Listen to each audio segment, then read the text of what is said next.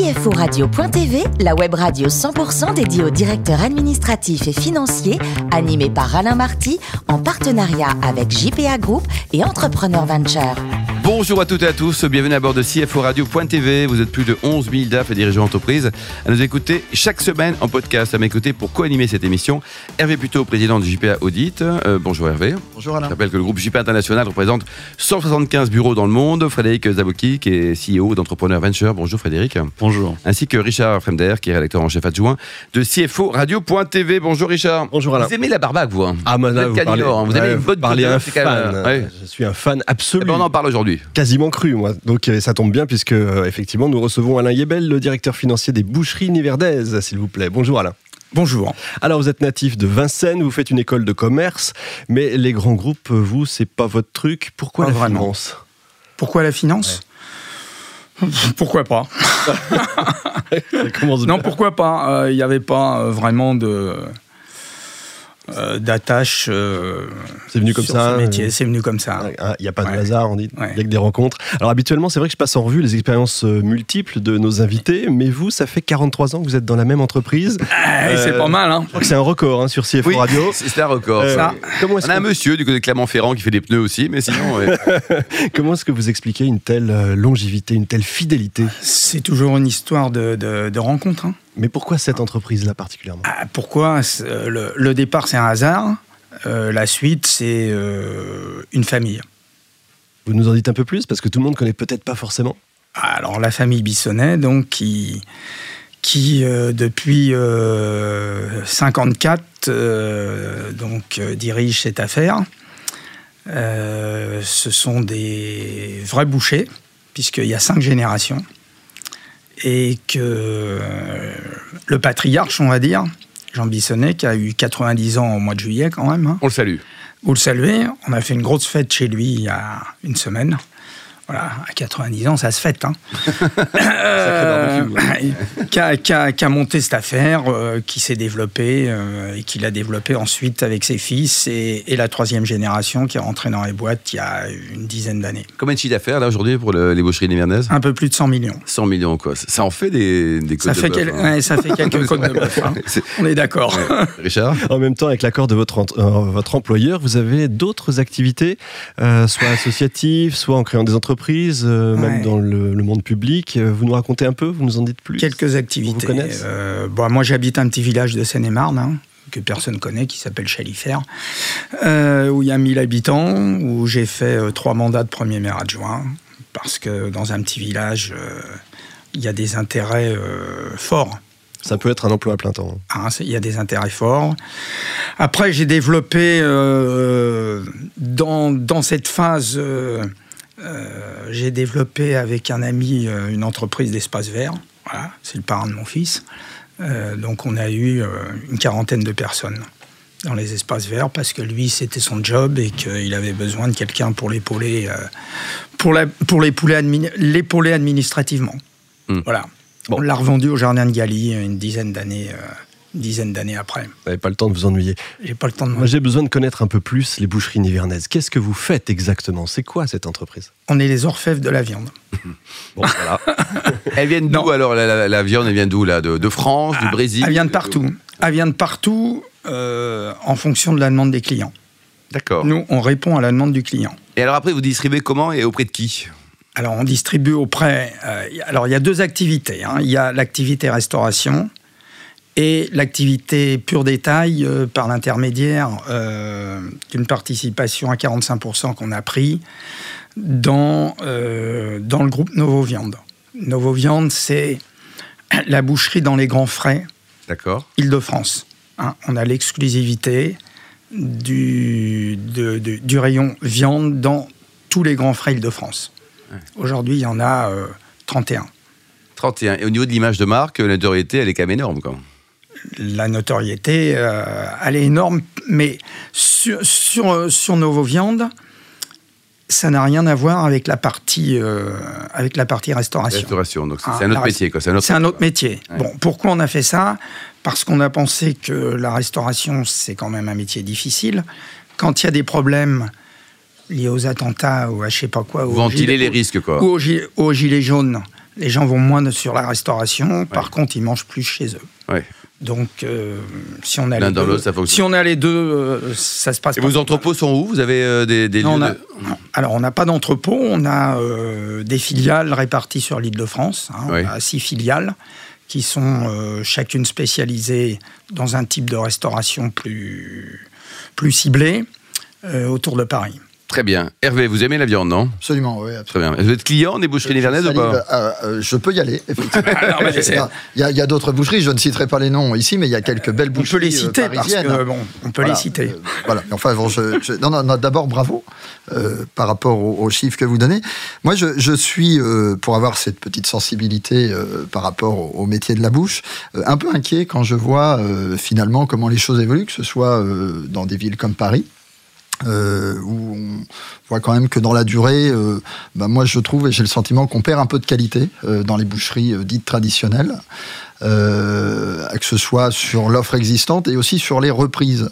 Euh, C'est-à-dire que si on regarde un petit peu ce que sont les, les, les, les- les boucheries traditionnelles, euh, et quand on discute un peu parfois avec les bouchers qui sont en âge de, ou pas très loin de prendre leur retraite, il y a une visibilité qui me paraît pas très claire sur l'avenir. Alors je voulais vous entendre sur un peu, alors évidemment vous êtes dans des dimensions qui sont sûrement un peu différentes, mais l'avenir du métier... autre- On est sur un autre créneau. Voilà, mais la, la, la valorisation, euh, qu'elle soit sur la qualité, sur le. Est-ce qu'il y aura encore des, des bouchers indépendants aussi enfin Très peu.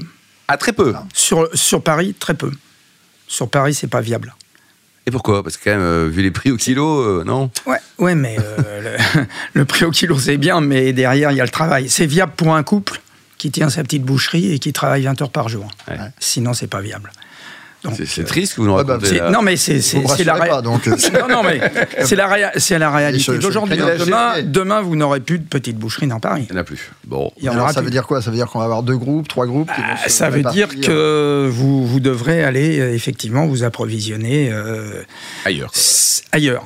Il y aura des gens Par comme vous contre- et des industriels, en gros. Oui, mais par contre, au niveau de la qualité, je pense qu'on a beaucoup gagné en qualité euh, ces dernières années par, euh, bah, par les crises, les crises sur la viande qu'il y a eu, euh, qu'on connaît bien. Euh, derrière, ça a laissé place à des contrôles, à de la traçabilité, à de la qualité. Aujourd'hui, vous êtes pratiquement certain de manger une bonne viande. En tout cas, chez vous. Hervé Et- Chez nous, vous êtes certain. Oui, c'est pas pratique. et, et- et justement, vous, des opérations de, alors, de croissance externe, en tout cas de, de rachat de, de petites euh, boucheries euh, indépendantes, traditionnelles, ça fait partie des choses Non, pas du tout. Nous, nous, notre cible de, de développement, c'est sur des entreprises liées à la restauration. D'accord.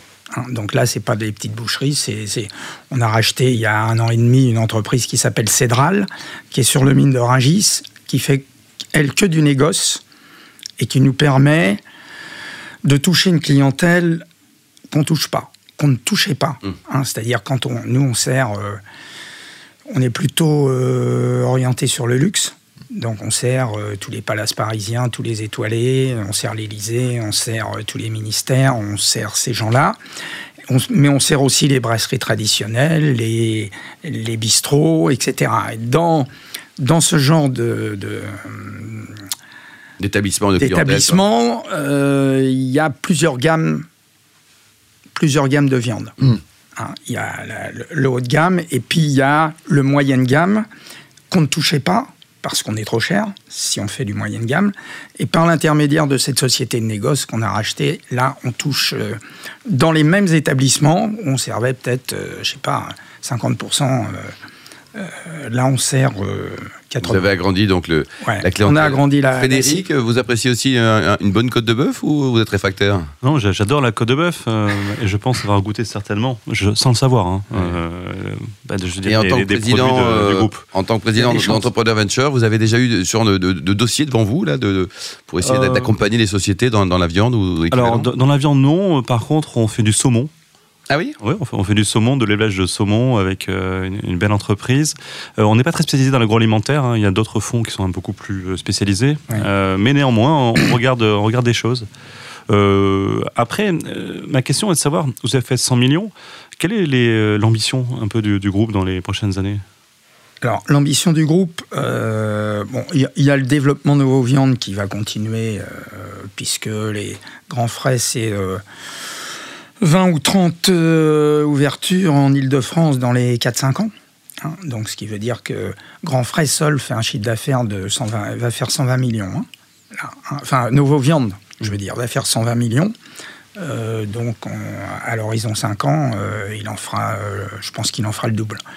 Ça, c'est- ça c'est la partie, la partie nouveau, la partie détail. Sur la partie euh, boucherie nivernaise, euh, l'ambition, c'est, euh, compte tenu de la de l'arrivée de la troisième génération, c'est euh, le développement du groupe par des, rachats externes éventuellement, hein, puisqu'il n'y a plus énormément de concurrents à ce niveau-là. C'est un métier difficile. hein, il faut, il faut, c'est un métier très difficile, surtout la partie restauration. hein, on livre A pour hein. Ça veut dire que le restaurateur, à minuit ou à 1 heure du matin, il passe sa commande. Euh, on la prend, on la traite entre 2 heures du matin et, et 5-6 heures du matin, en ayant les appros qui arrivent de Rungis qu'il faut avoir si on n'a pas les stocks. Et il faut livrer le restaurateur entre 6 et 8, parce que tout le monde va être livré de plus en plus tôt. Et euh, avec Madame Hidalgo, c'est de plus en plus facile. Oui, donc effectivement. Donc tout va bien. Donc c'est un métier difficile, euh, mais de moins en moins de monde le fait. Alors, euh, Donc il y a pénurie de main-d'œuvre, vous voulez dire il y a, il y a- non, il y a, y pénurie de il y a pénurie de concurrence. non, au niveau de la main d'œuvre, c'est euh, c'est aussi un, un sujet euh, un sujet compliqué puisqu'aujourd'hui tous les vieux bouchers euh, partent à la retraite et qu'il est très difficile de trouver des jeunes. euh, en restauration, puisqu'il y a très peu de classes. Bon, il y a l'école de la boucherie qui forme euh, quelques élèves euh, tous les ans, mais c'est relativement difficile. Alors, c'est des métiers difficiles. En plus, c'est des métiers durs. hein. Les, les, les mômes, quand ils ont euh, 20 ans, euh, il faut qu'ils se lèvent à 2 heures du matin, ils travaillent à 7 degrés, debout toute la journée. Euh, c'est pas simple. hein. Non, on peut le comprendre. Non, L'idée, c'est aussi savoir, euh, parce que, euh, au niveau capitalistique, euh, deux choses. D'abord, au niveau du financement, parce que c'est quand même, euh, je pense, assez important si vous voulez faire ces, ces croissances. Comment vous voyez les choses Et après aussi, peut-être, euh, au niveau de la famille. La succession, c'est toujours euh, pas évident. Donc, euh, est-ce qu'il y a des choses qui ont été prévues Ah bah oui, bien sûr. hein. Ça, heureusement, parce que sinon, on serait pas bien. Non, non. La, succession, elle est, elle est, enfin, elle est ordonnancée, on va dire. hein. donc, il n'y a pas de souci à ce niveau-là. Jean Bissonnet euh, a quand même lâché un peu euh, à 90 ans, même s'il vient me voir toutes les semaines pour euh, déjeuner avec moi. Et On voit le sinon, type de ça patron. va pas. Mais, mais il a un petit peu lâché, mais pas tant que ça. hein. Il est encore très au fait des choses. Bon, ses, ses fils, ils ont 60 ans, donc ils sont... Les jeunes, quoi. mais voilà, mais les, les jeunes sont très mordants et ils veulent vraiment euh, Continuer, pé- continuer et, pérenniser euh, cette entreprise 100% familiale, euh, sans, sans Le phénomène des extérieur. véganes, là, c'est génial, ça, non Tous ces gens qui détestent la viande. Ouais, c'est top. Hein c'est ce que je vous disais, 0,01%. euh, bon, Ouais. euh, voilà. Et puis phénomène, quoi. Je pense, même si, euh, même si quand même dans 20 ou 30 ans, c'est pas ce qui va se passer. Mm. hein. Donc, on regarde quand même euh, les métiers de bouche. Il y a des vraies évolutions aussi, peut-être. On, re- regarde éventuellement euh, Mm. les ouvertures dans d'autres métiers de bouche. Bon, et pour terminer, le plus beau métier du monde, c'est quoi? C'est DAF ou footballeur professionnel? Ah, c'est footballeur professionnel. Ouais, et de loin. Je pense qu'il n'y a pas photo. hein. Ouais, ouais. Il faut en manger des protéines là pour courir sur le Eh ouais, ouais. Des bonnes protéines. Et alors pour terminer, terminer, vous pensez qu'un jour quand même PSG sera champion d'Europe ou toujours Oui, pas? oui, non, bien sûr. Non. À, à horizon par rapport au siècle, par rapport à. Eh ouais. Dans 4-5 ans. Dans 4-5 ans. Merci beaucoup Alain, merci également à vous Hervé, Frédéric et Richard. Fin de ce numéro de CFO Radio.tv. Retrouvez nos podcasts et l'actualité sur notre compte Twitter et LinkedIn. On se donne rendez-vous mercredi prochain à 14h pour une nouvelle mission. CFO Radio.tv vous a été présenté par Alain Marty en partenariat avec JPA Group et Entrepreneur Venture.